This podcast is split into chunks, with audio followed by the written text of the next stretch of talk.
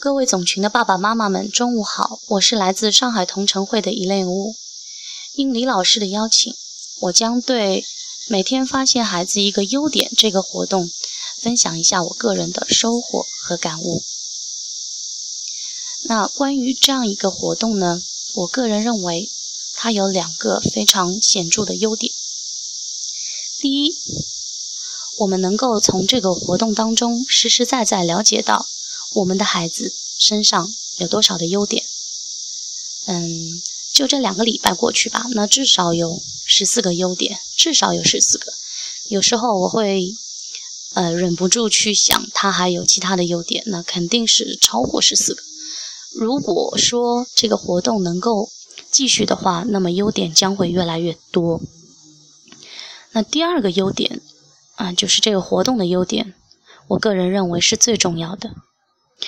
那就是调整了一个我们家长的教育角度。那就我个人来说，我从小到大受到的教育模式就是，我们要做一个有优点的孩子，要做一个没有缺点的孩子。那么我们的家长通常是用怎样的一个教育角度呢？就是找你的缺点，把你的缺点找到了，你去改掉了，那你就是一个好孩子。那事实上，我们也知道有一个吸引力法则，也就是你关注什么，什么就会来到你的身边。事实上，很多时候，我们如果把我们的教育关注点放在孩子的缺点上，就相当于对于孩子有一个消极的心理暗示。这个心理暗示不断的提醒孩子：“我是不够好的。”我这点上是做不到的。那如果比较内向的孩子呢？可能他就越来越悲观。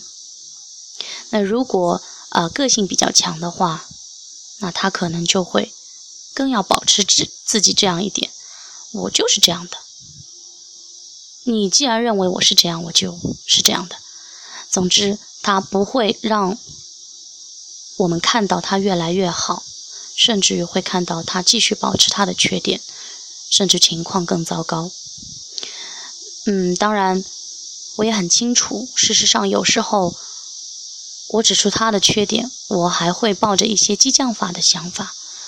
那事实上，激将法应该是适用于那些已经有积极的心理状态的人。他知道你提出缺点是为了他更好，或者他就要证明给你看他。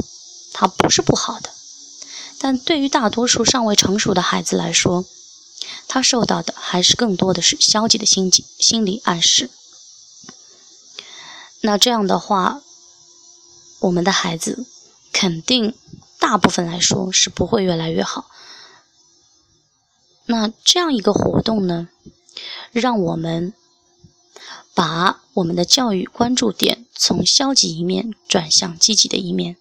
因为事物总是有两面性的，那么你关注什么，什么就会来。这样的一个吸引力法则，在这个活动当中就体现了它的一个效应。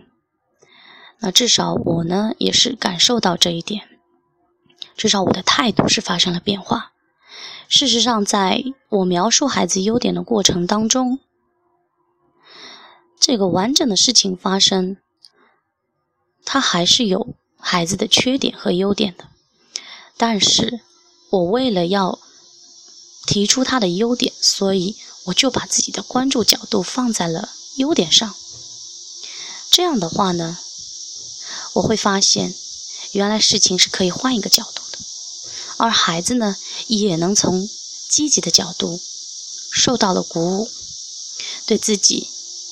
有越来越多的积极性，他觉得啊，我在这里是做的很不错的。那其实他也可能知道自己有不足的地方，但是因为我们从积极的角度去肯定他，那么他也能关注到他自己积极的方面。那即使同样的问题以后会出现的时候，他会知道我可以做得更好。那么我这里呢有十四条优点，嗯，就不一一罗列了。我呢，挑选了几条优点来分享一下具体的一些呃经历，呃，来阐述一下，就是有关事情它是有两面的，我们是如何去关注它的积极面，而忽略他的消极一面。其实也就是李老师经常说的“隐恶扬善”。嗯，首先我来说一下这个第六条优点，大家可以看一下。我的描述是：因为今天我要很早去医院，而家里呢没有人带，所以他得跟着我。但是他起床这件事根本没有人催他，快速的做完了一切洗漱、更衣、拿书包。的事情，耐心的跟随着我。那我当时的表述是：啊，你好有条理啊！一件件事情安排的这么好，虽然那么多，你要那么早起来，我真的是啊很感动。那么事情的真相是怎样的呢？因为事物总是有两面性的，对不对？他在完成这件事的过程当中，我能看得出来，他并不是很积极乐观的。他体现出来的还是一种比较被动的，因为之前呢，我跟他打过招呼，前一天，那他呢就是知道这件事情是不能拒绝的，但是他心里还是不愿意，因为他不愿意那么早起来，以前可以七点半起来，但是今天要六点半起来，那所以他还是并不是很积极的，但是他事情还是去做了。那如果按照我之前的那样一个角度，就是关注他的缺点的话，我会发现他是很消极的。那我就会从这个角度去教育他，我会说：“嗯，你是不是有点不开心啊？哦，妈妈知道你是很不愿意那么早起来，那但是这也没有办法啊，对吧？啊，因为我希望他不仅能够。”很好的完成这一系列，我还希望他的这个态度是积极的、乐观的。那其实我就是把我的关注点放在他的这件事情的消极面上，他的确是没有什么表情的。但是我现在换了一个角度，我不去关注到他这个消极一面，因为孩子全错就对了嘛，他不可能做到那么完美的。那相反，我去关注到他积极的一面。啊，我去说，你好有条理啊！你能够把这件事情安排的这么好，那么可能他在做这件事情的过程当中，他也忽略掉了他的一些消极的情绪。他觉得，嗯，他是做的挺好的，还是有很好的一面。那当然，他被肯定了以后，他可能那个早起的那个消极一面就被改变过来了，那他就会去调整了。这是一件。呃，事情我觉得非常的好。那么后面我们就没有什么任何的呃不愉快，也就是这样这样过去了。那我相信以后遇到这样的事情，他可能不去关注他的这个消极面，他可能会把关注点放在哦要去积极的去做那些。事务性的事情，那可能他在做有条理的事情过程当中，这些有条理的事情就会给他一些成就感，那他就会更积极了。那当然这是需要时间的，嗯，这是一个案例。还有一个呢，就是啊第八条优点。昨天下午我们全家出去看儿童剧，出门时他想买彩虹糖，那爸爸说时间来不及不买了。他其实是有点不开心，但后来就不提了。那今天早上他又跟我说做梦养了一只猫，然后就想养猫。我呢也没有立马说不，就说养猫有点麻烦，我们要不要定个方案看可不可操作？那他又觉得这个很麻烦，感觉养不了了，也有点不开心，一个人爬到小床上看书了。过了一会儿，也像没有发生过什么一样。那我当时的表述就是。嗯，这两件事情虽然都没有满足到你，但是呢，你并没有啊耍无赖，而是自己很冷静的去分析情况，调整情绪，然后呢啊就调整的非常好。妈妈感觉你新的房子变得越来越大了。那事实的真相就是，他不可能是那么豁达，毕竟他才是一个十岁的孩子，他就是有不开心的这样一个过程。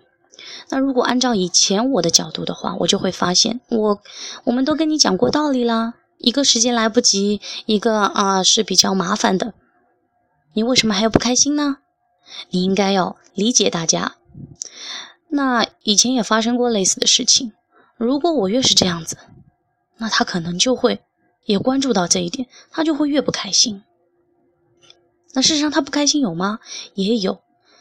那。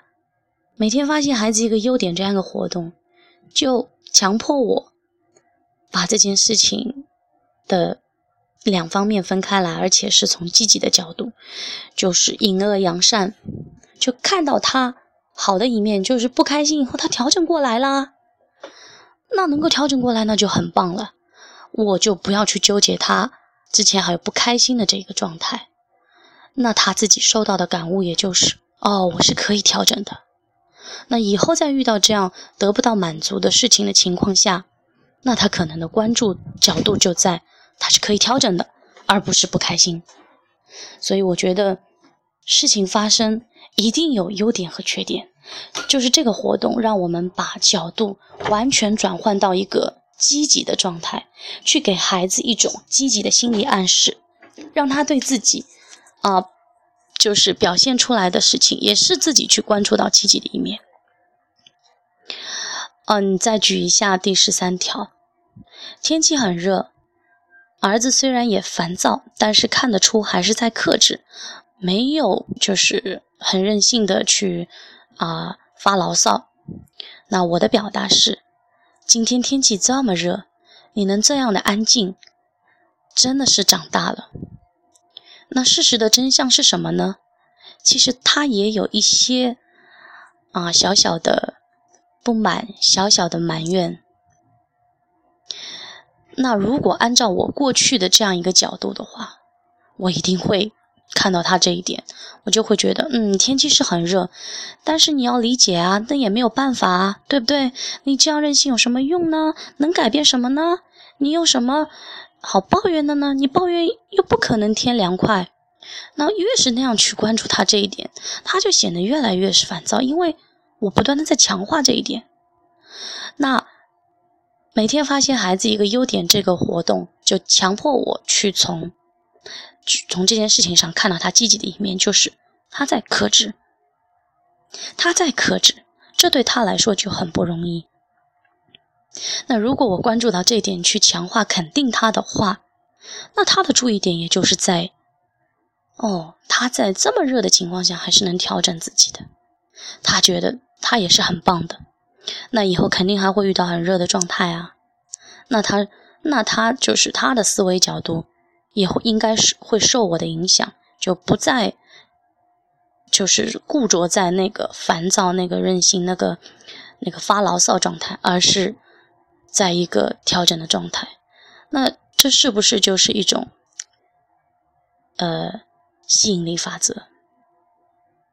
那最后一条也是我想分享给大家的。那因为那天我的脚呢被鞋磨破了，穿鞋很痛，很难走路。那儿子就说：“你换我的鞋子穿吧，我那双鞋很舒服。”那我的表达是。哦，你为了缓解妈妈的脚疼，愿意把自己的鞋子给我穿，我太感动了。那事实的真相是什么呢？事实的真相是我们换了，但是呢，他可能感觉，因为我那双鞋子是红的鞋子嘛，他还是觉得别扭，最后还是换回来，我还是穿我的鞋子的。那如果按照以前我的那个角度，可能就是啊，你都说好了给我换，怎么又换回来？你说话不算话，对吧？那每天发现孩子一个优点，这个活动就要强迫我去看积极一面。他有这份心，我要肯定他。那至于他有他的一些顾虑，这不应该是这件事的重点。即使他最后没有跟我换，我还是要肯定他有这份心，因为有这份心才是最重要的。那我想以后遇到同样的事情的话，他还是会关注到自己的一份体贴妈妈、关心妈妈的一个角度，而不是去关注到他的一些顾虑。那我想，事实上，所有的优点，就这十四条优点发生的事情，都有两面性。而每天发现孩子一个优点，就是要求我们的家长能够从事物的消极面转到积极面，用积极的心理暗示的方式，去给孩子一个引导。